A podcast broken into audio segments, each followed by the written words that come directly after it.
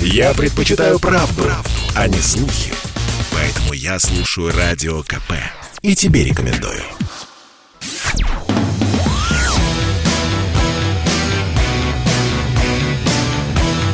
«Война и мир» – программа, которая останавливает войны и добивается мира во всем мире. Ну что, всем, надеюсь, добрый-добрый вечер. С вами в Москве Надана Фредериксон, ну а в Питере, как обычно, прекрасный, великолепный Дмитрий Пучков. Здравствуйте. Как я к вам подмазалась-то, а? Вы прекрасно, Надана, как всегда. Ну что, Дмитрий Юрьевич, наша с вами любимая тема. Как это политкорректно сказать? Американца. Да, американца. Так. Итак, по инициативе дяди Сэма Виктория Нуланд посещает Москву. В понедельник она приземлилась в аэропорту Домодедово. Прямо, знаете, начало блокбастера. Кстати, было бы круто в вашей озвучке это послушать, да? Как Нуланд летала в Москву и какие переговоры она вела. А почему это важно? Потому что Викторию Нуланд называют, уж простите меня все, а, матерью украинской государственности. Не то чтобы драконов, но тоже ничего. И вот 11, 12, 13 октября Нуланд будет в Москве проводить переговоры с самыми разными структурами Российской Федерации, включая, конечно же, МИД. И, конечно, по этому поводу в Киеве чесотка, чехотка и прочие нестабильные проявления психики. Кстати, сам по поводу стабильности. Именно ее Нуланд назвала главной целью в этих переговорах переговорах стабильность в отношениях между Россией и Соединенными Штатами. Итак, Дмитрий Юрьевич, ну вот по вашим ощущениям, зачем наша любительница печенья прибыла в Москву? Ну, тут, как обычно, самое интересное нам не говорят. Как То есть обычно. это же все, это же все секретное, никому ничего не оглашают. Но Мария Владимировна сказала, что за то, чтобы поехать, они сторговались, что они снимут какие-то санкции с да. ряда наших российских граждан что, во-первых, это инициатива американцев, угу. а не наша. Во-вторых, они уже торгуются. Это, это прикольно вообще выглядит. Только что вы тут железным кулаком по столу стучали и диктовали, как все будет. А тут уже торгуются. Вот приехал... Помните анекдот, извините, да? Какая женщина, мы поняли, теперь торгуемся о да. цене, да? Да, да, да, да. Это, говорят, не анекдот. Это из Бернарда Шоу, по-моему, какая-то шоу. Ну, не будем углубляться, да. Но, но выглядит прикольно, да, интересно. Что же это хотелось бы узнать им надо? На мой взгляд, все благополучно летит в тартарары у них дома. Раз уже надо засылать вот представителей о чем-то договариваться и о чем-то торговаться с этой проклятой Россией. У них же как интересно с газом получилось. Только что они диктовали свою непреклонную волю, угу. никаких северных потоков. Потом, ну ладно, чуть-чуть северный поток, ладно. Но все равно мы будем продавать свой сжиженный газ. Он гораздо правильнее, демократичнее. Вы там не расслабляйтесь. Сжиженный газ. Меркель 2 миллиарда евро на строительство каких-то там терминалов по приему этого сжиженного СПГ газа. Совершенно верно. Его же надо разжижить сначала, а потом гнать по трубам до потребителя. И тут вдруг газ закончился в связи с идиотской политикой Евросоюза, а американский газ не приехал. А почему не приехал? А потому что в Азии он дороже стоит. Мы его туда продаем. Так рыночек у них решил, как это обычно бывает. А Европа, там ерзая на пятой точке и кусая локти себе и всем окружающим, уже не знает, что делать. И только Владимир Владимирович выступил так, пацаны, не переживайте, мы это не будем. И тут же цены упали. Буквально с одного предложения Путина. Путина. Ну, выглядит, я не знаю, сумасшедший дом вообще.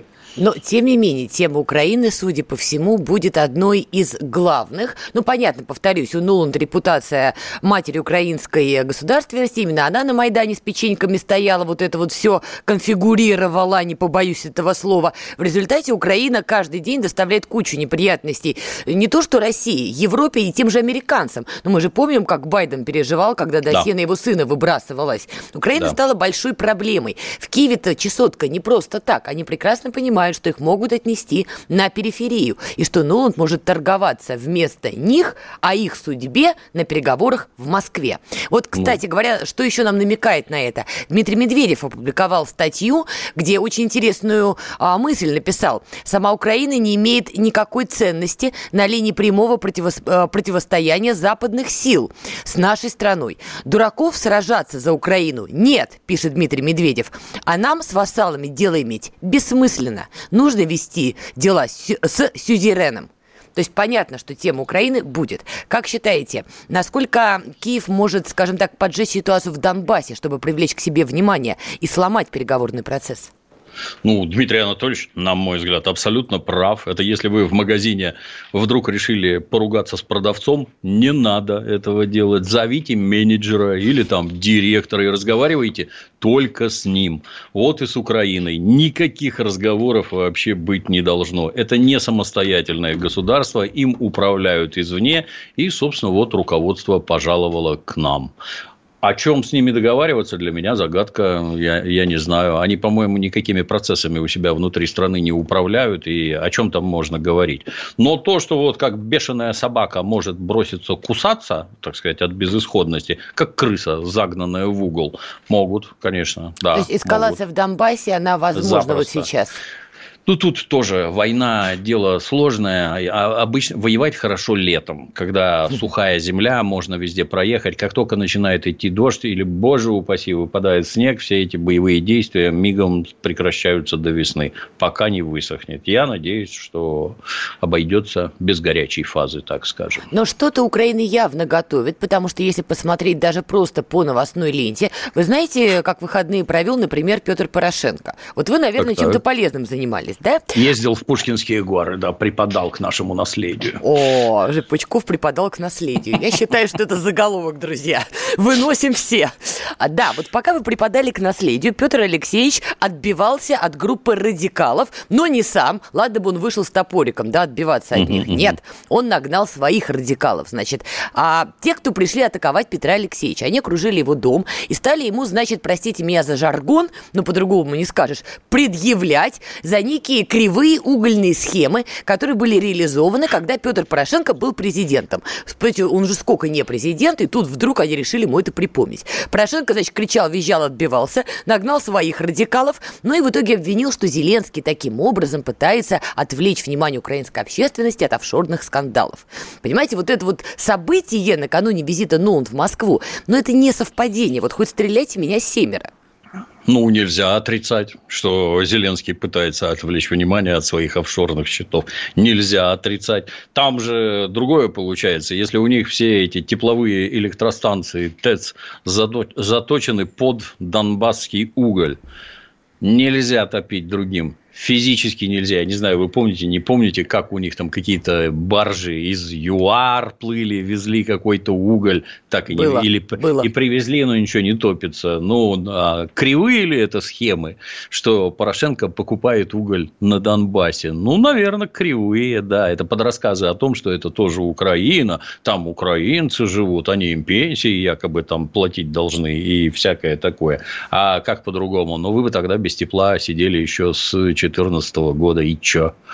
Может, Порошенке там за что-то надо быть благодарным, но нет, нет, нет. Вот внезапно выплыло, что вот. у этого, у этого честнейшего человека, обратите внимание, это что же, все вот эти вот, когда это начинают преподносить как какие-то там журналистские расследования, вы расскажите, кто это все в сеть выбросил, вот эти вот рассказы про очередные счета, кто это выбросил, это раз. Второе, расскажите, сколько там американцев и англичан, главных содержателей офшоров, сколько, не сколько, Никого практически нет, один или два. А, а вот Зеленский зато есть, например. И как да. же быть? И кто, и кто это вбросил? И с какой целью вбросил? Ну, дальше, опять-таки, интересно, а с этим можно пойти в суд?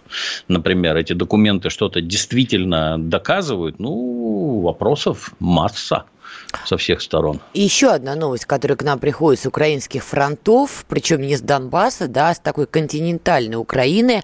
А при очень странных обстоятельствах умирает депутат Верховной Рады Антон Поляков. Ему было 33 года, и вроде как а, ведется следствие, но заявляется, что смерть была естественной. Однако же в крови Антона Полякова обнаружено удивительное сочетание метадон и алкоголь, и что все вместе это привело к летальному исходу. Что поражает? Антон Поляков незадолго до своей смерти очень жестко критиковал партию «Слуга народа». Это как раз партия Зеленского. Причем как критиковал? Он рассказывал коррупционные схемы, кто там слугам заносит, кому слуги заносят все эти чемоданчики с деньгами. И когда Антон Поляков в итоге умер, значит, а, одна из членов партии «Слуги народа» написала в рабочем чатике, что типа минус один враг и хорошо. Но вы понимаете, да, что вот это сочетание в крови метадона и алкоголя, ну, такое себе. И есть мнение и допущение, что Поляков был убит. Понимаете, вот как в традициях 90-х годов России. Ну, тут вопрос сложный. То есть лично я, да и кто-то другой, это доказывать-то на, на, надо доказывать. А, соответственно, было бы неплохо иметь какую-то картину, что, например, такого-то числа у него в крови было вот это, а такого-то числа у него в крови было вот это. Может, он регулярно употребляет. Обратите внимание, как, например, наши эти законодатели яростно сопротивляются тому, чтобы проводили проверки на употребление наркотиков. Вот с моей точки зрения, как нормального гражданина, я полагаю, Полиция вся должна проверяться на употребление наркотиков. Армия, вся преподаватели, все, ну, короче, все от кого... Летчики, например, эти, как их, водители автобусов общественного транспорта. Ни у кого же не возникает сомнений, что, например, пьяному нельзя выходить на рейс.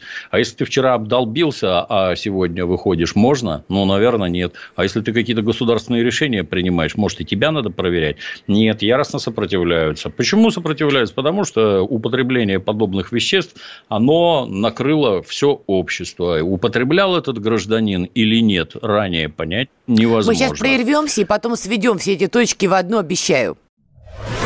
Шерлок, как вы поняли, что Радио КП лучшее в мире? Это элементарно, Ватсон. Я его слушаю и вам рекомендую.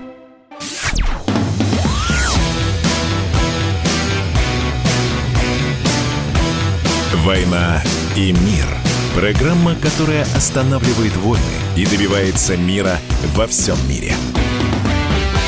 Так, мы снова с вами, Надана Фредериксон, Дмитрий Пучков. Перед тем, как мы сведем сейчас все точки в одну, обещаем, мы их сейчас сведем, потому что одно вытекает из другого. Кстати говоря, просто в новостях сейчас прошло, Дмитрий Юрьевич, вы же заметили, да, что у нас тут Facebook недавно прилег поспать Конечно, часов да, так на да, 5 да. вместе с прочими а, WhatsApp, Инстаграмами. Что испытали-то, поделитесь.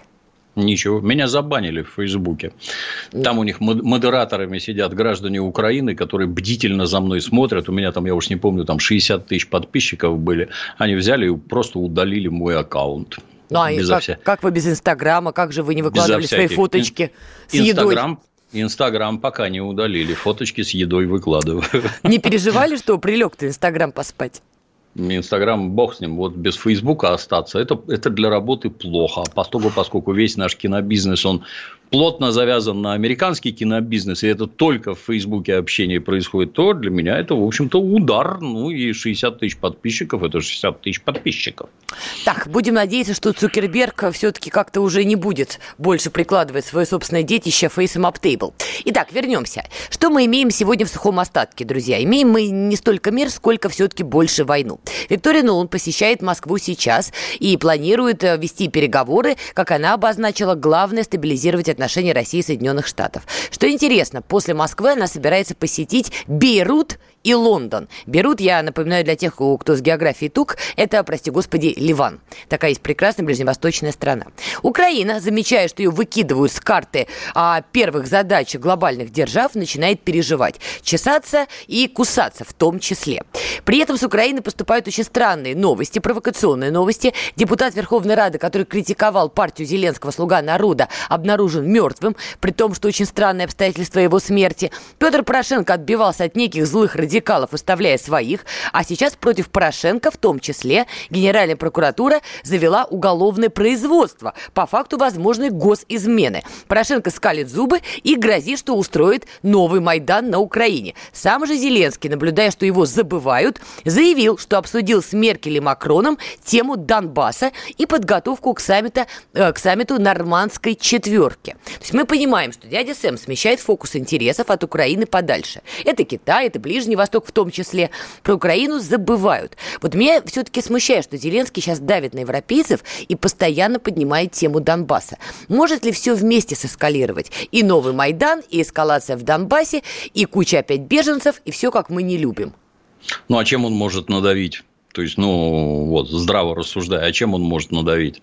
Скажет, трубу закрою, не дадут трубу закрывать что скажет, газ отберут, так они постоянно его воруют. Ну и что? Некоторое количество украдут, да, под эти сказки про какой-то реверс, там еще чего-то. Значит, постоянно воруют, варье патентованное. Ну, э, на мой взгляд, это просто судорожные попытки привлечь внимание. Ну, не знаю, такая брошенка. Мечется никому не нужная. Так я же это Помните, был такой советский художественный фильм «Мальчишки-бальчиш», угу. где мальчиш-плохиш с двумя гранатами в руках и с ящиком патронов бегал и кричал «Куда же вы? Ведь я же свой, я же буржуинский». Вот это вот типичный Зеленский. Ну, пусть помечется. А понимаете, в чем еще проблемка-то одна?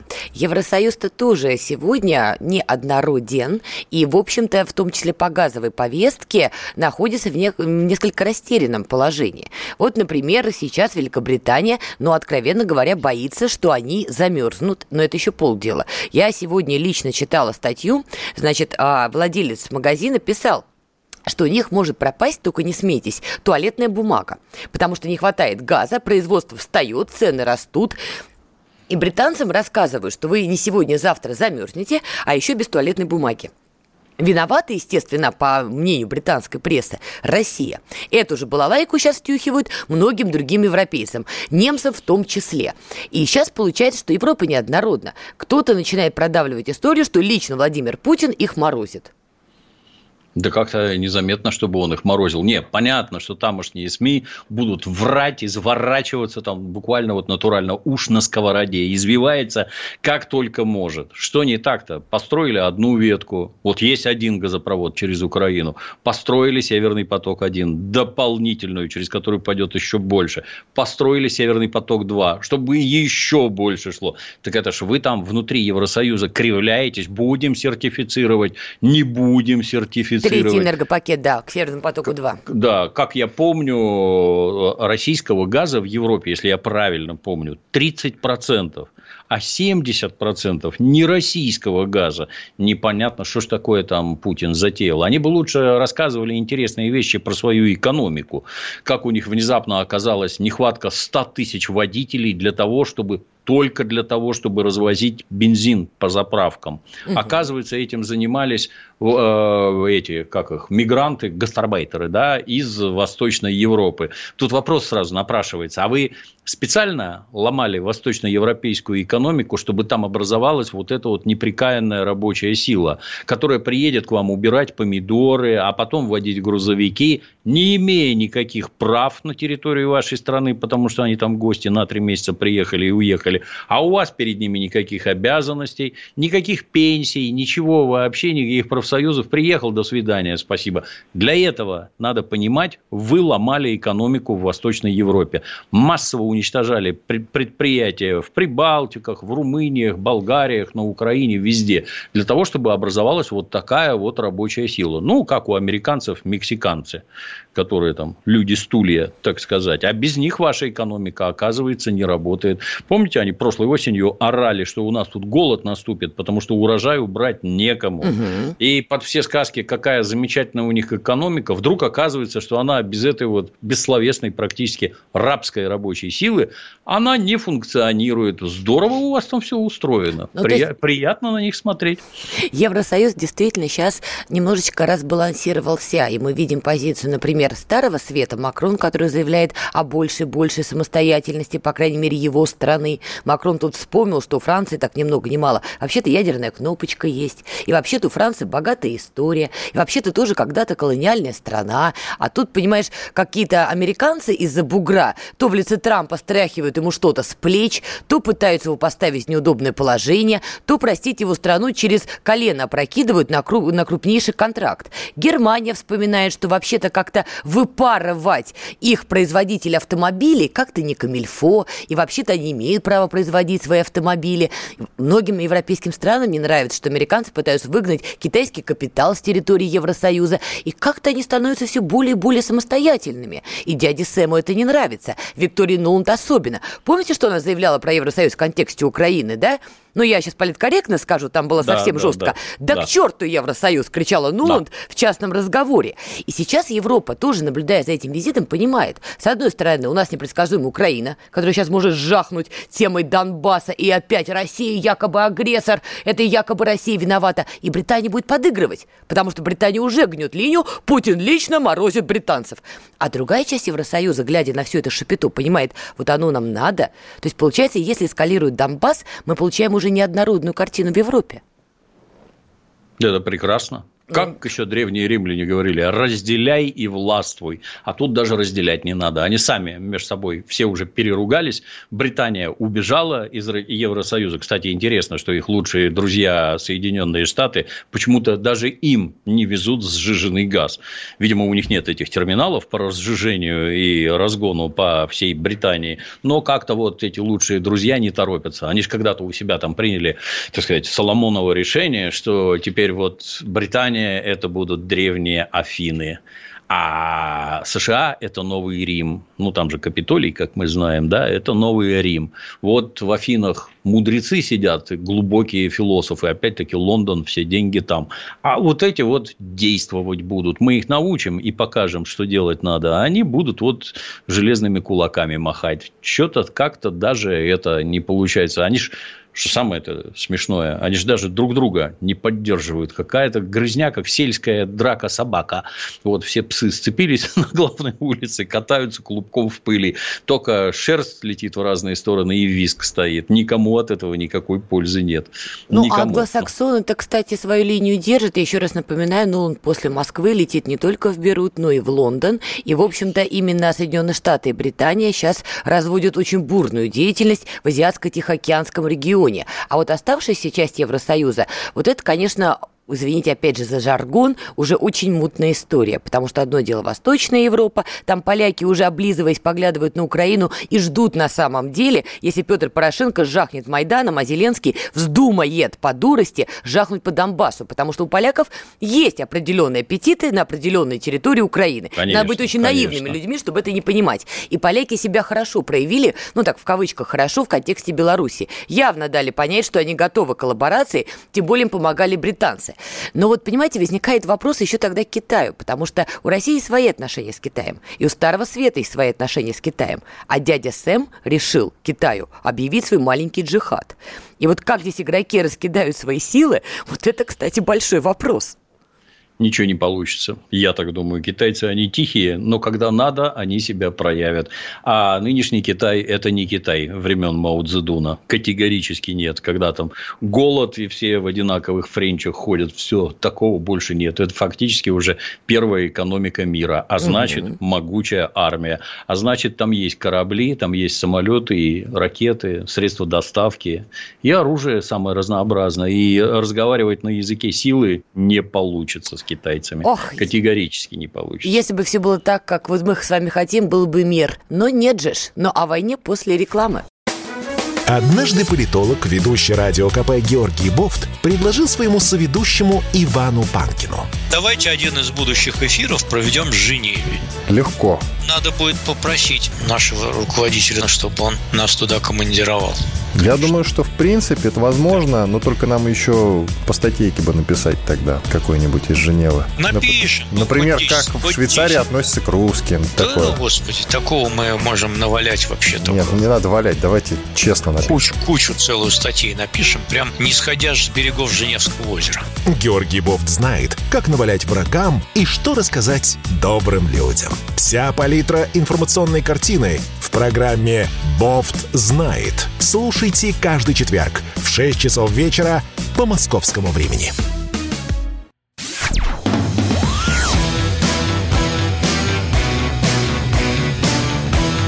«Война и мир». Программа, которая останавливает войны и добивается мира во всем мире. Ну, мы продолжаем. С вами Надана Фредериксон в Москве и Дмитрий Пучков в Питере. Дмитрий Юрьевич, да. кулачком так кверху-то. Тут, да. Итак, живем мы с вами, друзья, в реальности, когда Евросоюз, в который когда-то все хотели попасть, ибо там живется лучше. Знаете, это хорошо там, где нас нет. Так вот, Евросоюз, он сейчас в таком неприятном положении и немножко замерзает, и политическая разбалансировка. В Брюсселе кричат одно, в других странах другое. Там еще и зеленые наступают, Дмитрий Юрьевич. Помните, мы с вами говорили, да? Да, конечно, А да. как, главное, все начиналось-то? Ведь шоу «Мозгу Помните, была такая странная девочка Грета Тунберг. Пару лет назад она появилась. И все Еще жива, да. Ну, она из медиаполя-то пропала, да. Девочка-то растет, а вот мир, по-моему, нет, впадает, впадает уже в маразм. И вот появилась Грета Тунберг, как вы смеете, все такие, елки-палки, что это было, друзья? Поговорили, поговорили и забыли. А вот зря. Зеленые уже наступают в Европе, рассказывают, что надо полностью менять экономическую парадигму, полностью отказываться от заводов, от производства, а то, что при этом перемрет огромное количество людей, как-то никого уже не беспокоит. Такой зеленый геноцид. Кстати, вот как вы считаете, победит этот зеленый геноцид в Европе? Угадать невозможно. Мы не ванги, угадать мы не можем. Но весь этот зеленый геноцид, он весь инспирируется из Соединенных Штатов Америки. Давайте, например, вы пустите себе беженцев и будете страдать, как плохо с беженцами, но вы же их уже пустили. А теперь давайте вы перейдете на зеленую энергетику. Для начала ваша Германия пусть откажется от атомных электростанций. Угу. Это же прекрасно. Поставите какие-то дурацкие ветряки, и вам станет хорошо. Чего хорошо? Если у вас у самих там зима грянула, эти, как их, солнечные панели угу. замерзли, ветряки крутиться перестали, и в штате Техас люди умирают зимой от да, холода. Было. Чего хорошо-то? Где хорошо? Неужели непонятно, что ничего дороже человеческой жизни нет, ну, в нашем обществе, во всяком случае. Ну, да. И если люди мрут, то вы что-то делаете не так. И за это кто-то уже должен быть наказан. С какой целью вообще вся эта, вводится вся вот эта зеленая энергетика? Первое, она адски дорогая. Даже если она работает хорошо, она адски дорогая. То есть, киловатт-час из э, гидроэлектростанции или атомные электростанции просто там, ну, утрирую, на порядке дешевле. А для чего вы это делаете? Для того, чтобы утратить конкурентные преимущества, да? Ну, ничего другого там нет. То есть, ваши товары, на которые вы тратите там газ, нефть, электричество, они резко подорожают. Какой в этом смысл? Смысл один, чтобы уничтожить вашу экономику, чтобы Соединенным Штатам легче жилось. Они у себя ничего подобного не делают. Далее, вот вы выносили производство в Китай. Массовые американцы и европейцы. Почему? Выносили в Китай? В первую очередь, потому что там требования к загрязнению экологии сильно ниже, чем в Европе и в США. В США, я помню, еще при советской власти, помню, в газете «Неделя» читал, что у них э, предприятия делятся на три типа.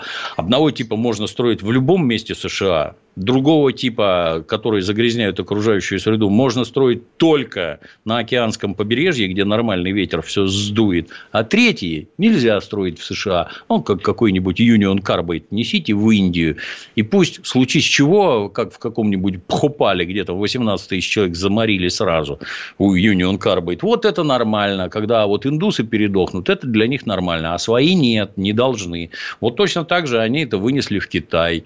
Ну, с одной стороны, погоня за прибылью, а вот теперь Китай – это практически первая экономика мира. И что с ними делать-то теперь? Вот, а, давай, а давайте а давайте мы их заставим там какой-то дурацкий углеродный след, а давайте вот из-за этого углеродного следа мы пошлины введем повышенные, что китайские товары, которые с нарушением экологических предписаний, учрежденных Европой и Америкой, производятся, а давайте они дороже будут строить. То есть, это протекционистские меры, которые, ну, я не знаю. А вот сейчас вот вулкан на Канарском острове Пальма, или как он там называется, извергается, а сколько вулкан извергает углекислоты и прочей гадости в атмосферу, а пожары в Якутии, как там с углеродным следом, вот за это лето там сколько нагорело.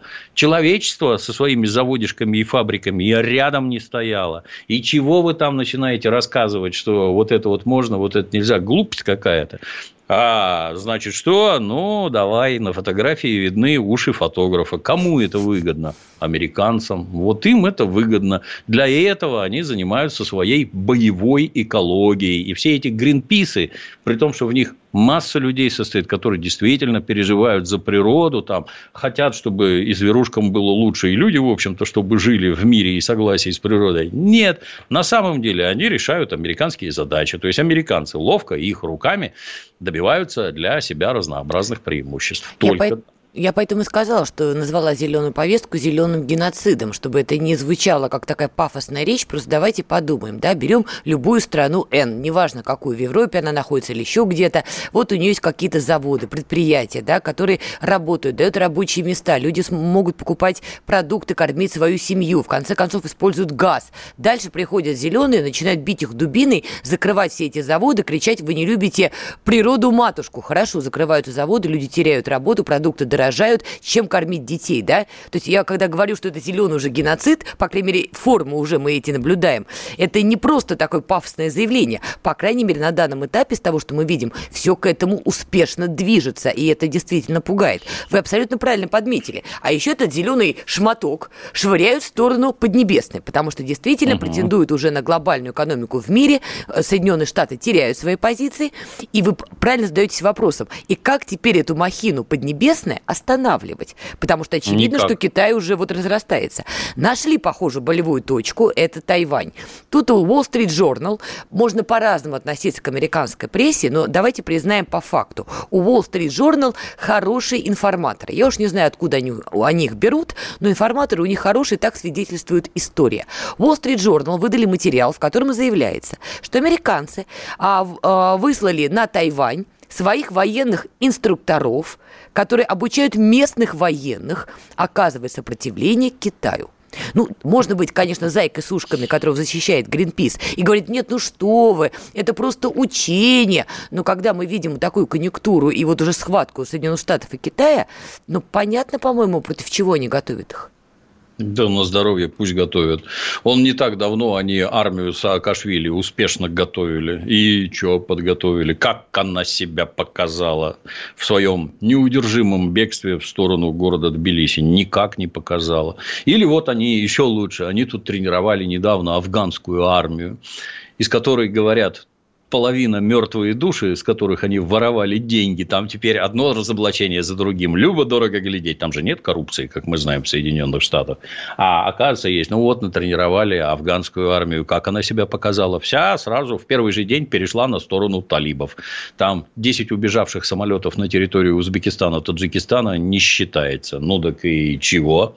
Они там деньги воруют просто, эти граждане американцы. Извините, а кто сказал, что у американцев была задача делать из той же армии Грузии или из а, афганской армии сильную боевую единицу? Ну, нет, конечно. Зато они по итогам кампании Саакашвили превратили Грузию в такую антироссийскую точку. Вот это им ну... интересно. А то, что они сейчас с талибами продолжают вести переговоры, используют Афганистан как точку давления на Иран, на турецкую сторону, на Китай тот же, у них другие задачи, и они с ними, надо признать, успешно справляются. Что касается Китая, смотрите, тут э, как бы заявление-то с китайской стороны стороны идут довольно радикальные. В частности, Вашингтон должен прекратить действия, наносящие ущерб доверию и сотрудничеству с Пекином. С таким ультиматумом в пятницу выступили в МИД Китая, комментируя решение ЦРУ США о создании Центра по борьбе с глобальными вызовами со стороны Китая. То есть идет нагнетание. Китай пытается втянуть военную кампанию против Тайваня. Живу давно. Я еще, ну, как Чинкайши вместе с Гаминданом убежал на Тайвань, я не помню, естественно, но такой случай в истории Китая был, когда часть, так сказать, побежденных китайцев-оппозиционеров убежала на Тайвань и организовала там отдельное государство. Но даже во времена Мао Цзэдуна в Китае никто вообще и помыслить не мог, что Тайвань – это что-то отдельное от Китая. В истории мировой дипломатии, обратите внимание, достаточно только вяк вякнуть, там, признать Тайвань или еще что-то, и утратите любые отношения с Китаем сразу и насовсем. С точки зрения Китая, Тайвань – это территория Китая.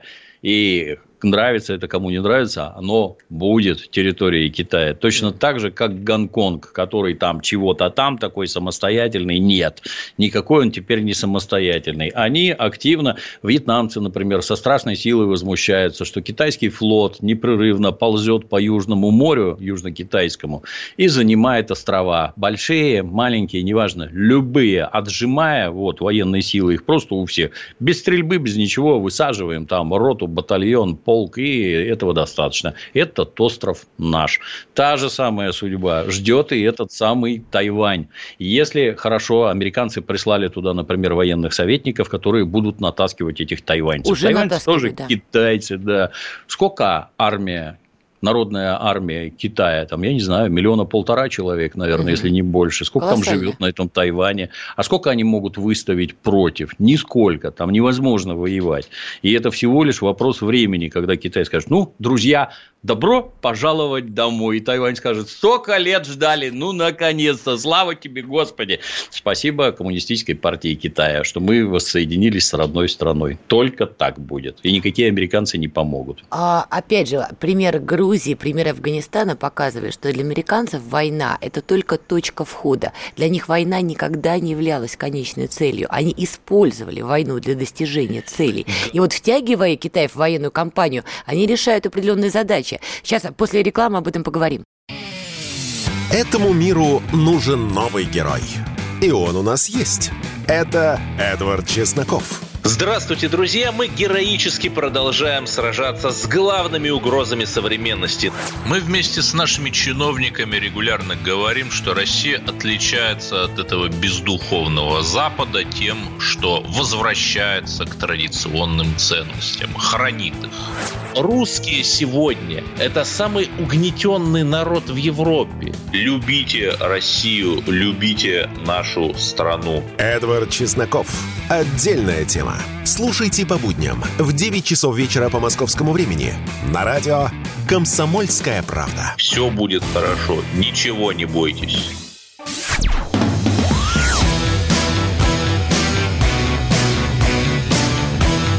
«Война и мир» – программа, которая останавливает войны и добивается мира во всем мире – Итак, мы продолжаем. С вами Надана Фредериксон, Дмитрий Пучков. До ухода на рекламу мы говорили про Соединенные Штаты и Китай, что американцы пытаются использовать Тайвань, военную эскалацию вокруг Тайваня потенциальную, как некую точку давления, серьезного давления на Поднебесную. Ну, вот Дмитрий Юрьевич сказал, что только попробуйте сделать выпад на Поднебесную. Поднебесная этот э, сметет все на своем пути, Тайвань войдет в состав Поднебесной, все будут, скажем так, вынуждены признать этот факт как состоявшийся, своими словами пересказываю. Ох, крамольные вещи скажу, Дмитрий Юрьевич, и ваши, я чувствую, адепты меня просто порвут, как тузи грелку. Но уж простите меня, я рабея, рабея, скажу, я с вами немножко не согласна. Смотрите, что Это происходит. правильно, Это только пр... так получаются интересные передачи, да, а не когда согласен. Так, ну подождите, я прикрываю тылы, а то мне сейчас как полетит, да? Да, да ты кто такая? Вот это вот все, понимаете? А я жалуюсь, жалуюсь главврачу, это да. Смотрите, в Китае происходят интересные процессы. А Си Цзиньпинь – это очень серьезный политик, это мощный лидер. И действительно, когда он возглавляет Поднебесную, ну, я с вами соглашусь, кто на Китай, попробуйте рискните. Но да. Смотрите, а американцы создают Китаю такую своеобразную репутацию. Они обвиняют Китай в том, что он виновник пандемии коронавируса. Они обвиняют Китай в том, что он устраивает проблемы с экологией. Они обвиняют Китай а, в непродуманном поведении в отношении Тайваня, используют эту историю. Они обвиняют Китай, что Китай помогает Северной Корее с их ракетной программой. То есть понимаете, какой имидж они уже формируют в глазах благородных донов. И тут страшная штука. Во-первых, в Китае идет энергокризис. Там идет отключение электроэнергии. Там сейчас начались проблемы. А второй момент – Гонконг. Не все в Китае однозначно ликовали, когда, скажем так, Пекин стал Гонконг, простите, прогибать. Не все. Там есть и протестное настроение по этому поводу. В ноябре Си Цзиньпинь должен либо переизбраться, либо не переизбраться. И когда мы размышляем, как американцы могут себя повести, желая остановить Китай, а у них есть мотив его остановить, мы понимаем, что они начинают себя вести примерно так же, как они вели себя с Советским Союзом. Но только немножко адаптировали. Не то чтобы гонка вооружений, но затянуть военный конфликт, а еще вспомнить про Тибет, создать неприятный образ. И самое главное, в Китае есть оппозиция к действующей линии партии. И, возможно, в ноябре будут какие-то политические а, перемены. Как вы считаете? Посмотрим, как обычно, подождем и посмотрим. Ну, во-первых, э, то, что они там принимали некий документ, я, я как сейчас помню, что гражданин Си Цзиньпинь может избираться столько, сколько хочет, неограниченное количество раз. Ну, это здравый подход, типа коней на переправе не меняют. Мы вот вошли в некий, так сказать, период политической турбулентности. Вот он сильный, серьезный руководитель, а зачем его менять? Объясните, пожалуйста. Ну, и при выборах соблюдут некий политез, так сказать сказать. Как вы думаете, да. а своего Горбачева они в Китае разве Нет. не нашли? Нет, американцы. Я, я так подозреваю, что китайская коммунистическая партия, она крайне внимательно наблюдала за Советским Союзом, что в нем происходило, почему и чем это закончилось. То есть, э, как вы понимаете, у нас же не любят говорить, например, вот Владимир Владимирович сказал, что 25 миллионов русских осталось за кордоном и назвал распад Советского Союза геополитической катастрофой. Ну, тут же стада идиотов. Ой, можно подумать, там катастрофа. Никакой катастрофы не было. Наоборот, счастье и свобода. Они же не рассказывают о том, сколько человек убили в войнах гражданских на окраинах развалившейся нашей империи. Сколько убили, не говорят.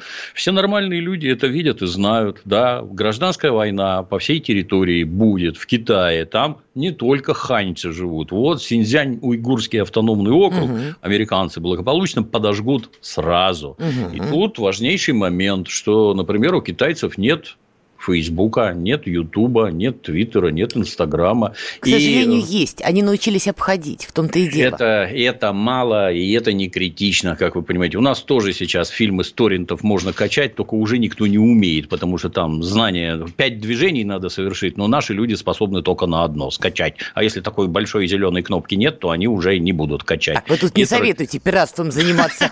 Пучков старый пират. Я борюсь с этим, нет. Пиратят меня самого как вы понимаете, я это не одобряю. Да, нет. Кстати. Вот, ну и что? Вот если нет никаких методов воздействия, при этом они, китайцы, прекрасно показали, что готовы к принятию решительных мер.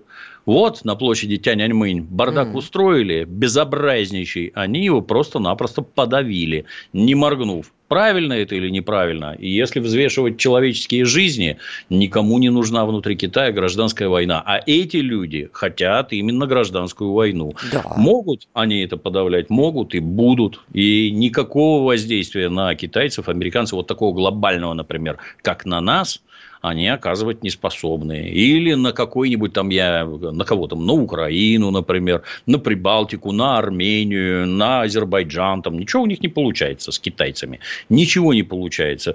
Вот вы сказали, что они там выдвинули какое-то это требование. Это, как всегда, 854-е последнее китайское предупреждение. Китайцы, они, с моей точки зрения, просто гораздо дальше в будущее смотрят, там, 50 лет, 100 не надо горячиться, не надо торопиться. Тихо, тихо, поступательное движение, без каких бы то ни было там истерических рывков, и все будет так, как надо. И этот самый Тайвань, еще раз повторюсь, скажет, ну, наконец-то, ну, наконец-то мы возвращаемся вот в замечательную семью. И упомянутый вами Гонконг. При всех вот этих вот попытках спровоцировать извне массовые беспорядки, а там все на стороне порядка, и таксисты, и китайские триады, то есть местная организованная преступность, они вот эти вот студенческие волнения категорически не одобряют. Они, видите, первое, оно же самое важное, они мешают зарабатывать деньги. Вот ваш вот этот бардак, беготня там с зонтиками, еще с чем-то, вы мешаете зарабатывать деньги. Их что характерно, можно зарабатывать и в коммунистическом Китае. Прекрасно у всех получается. А вот эти вмешательства всем мешают. Да, но с другой стороны, если подумать, и, кстати, давайте еще тоже не забывать, что Соединенные Штаты, Британия и, прости господи, главный геополитический игрок вообще на Земле Австралия Это вообще главный геополитический игрок. Они же втроем тоже формируют такой своеобразный военный блок, такую триаду, mm-hmm. где фигурируют подводные лодочки, но которые да. могут перевозить а, ядерное оружие. Ну, вроде как не должны, вроде как пустенькие будут плавать, но сам факт, что могут. Кстати, вот ради этого триумвирата, собственно, Францию через коленку-то и перекинули. А и тут, Макрон извините, перебью, а тут, а тут ведь показательный момент, что это англосаксонские страны. Mm-hmm то есть это уже по национальному признаку. И тут уже волосатые уши европейского фашизма начинают выглядывать в полный рост. Хорошо у них получается. Не европейского, вот. англосаксонского. Европа-то уже давно в экономических, простите, сношениях с Китаем, что, собственно, О. американцам-то и не нравится. И Европа не очень хочет, чтобы с Китаем что-то нехорошее сделали. Но, опять же, размышляя, а, как может себя повести дядя Сэм, наблюдая за тем, как они себя вели, остановить Китай можно только одним способом способом отли, отвлечь его на внутренние дела. А это Тайвань, а это Тибет, а это проблема с, с гражданами и попытка, попытка раскачать ситуацию в Китае, найдя своего Горбачева. Не говорю, что успешно, но тем Будут не менее на какое-то время конечно, Китай конечно. в себе замкнется они, эти американские негодяи, хлеб зазря не едят. Они действуют умело, грамотно, наступательно, неотступно. Там нет такого, что наконец-то все развалилось, уже хорошо, можно ничего не делать, как с нами. Все по-прежнему делают. Развалился Советский Союз, и что? Надо развалить и Россию. Развалится Россия, значит, надо Московскую и Ленинградскую область разваливать дальше. Все надо ломать, ломать, ломать, пока не останется камня на камне. С этим у них полный порядок. Там умнейшие люди этим делом заведуют. Будут ли стараться? Безусловно, будут. Ну, так и в Китае не дураки сидят. Знаете, как в известном анекдоте, как в Политбюро там космонавтов строят. Товарищи космонавты, приготовьтесь. Завтра полетим на Солнце. Они говорят, вы что, с ума сошли? Сгорим ведь. В ЦК не дураки сидят, ночью полетите. Ну вот, понимаете, что-то в этом есть. А, опять же, повторюсь, я против того, что была где-то дестабилизация, но не могу не спросить. Слушайте, Дмитрий Юрьевич, а вот Россия глобально вообще разве сильный Китай не опасность?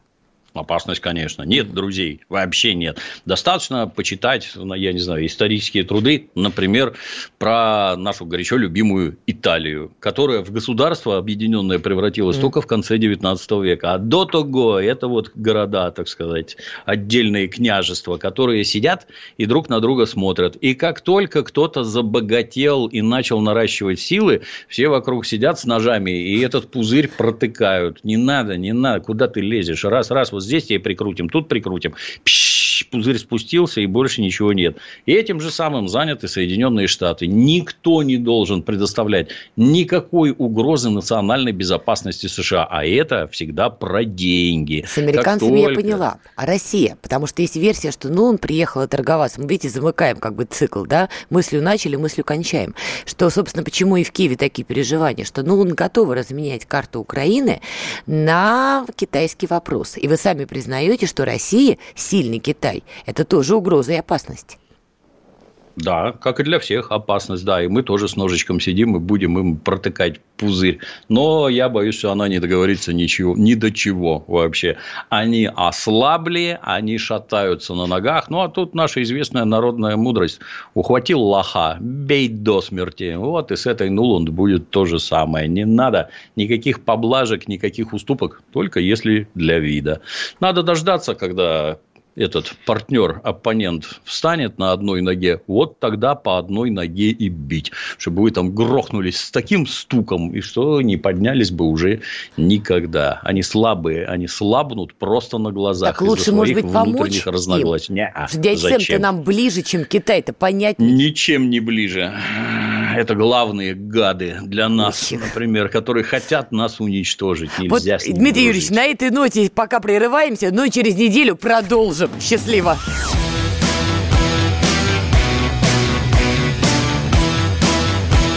«Война и мир» –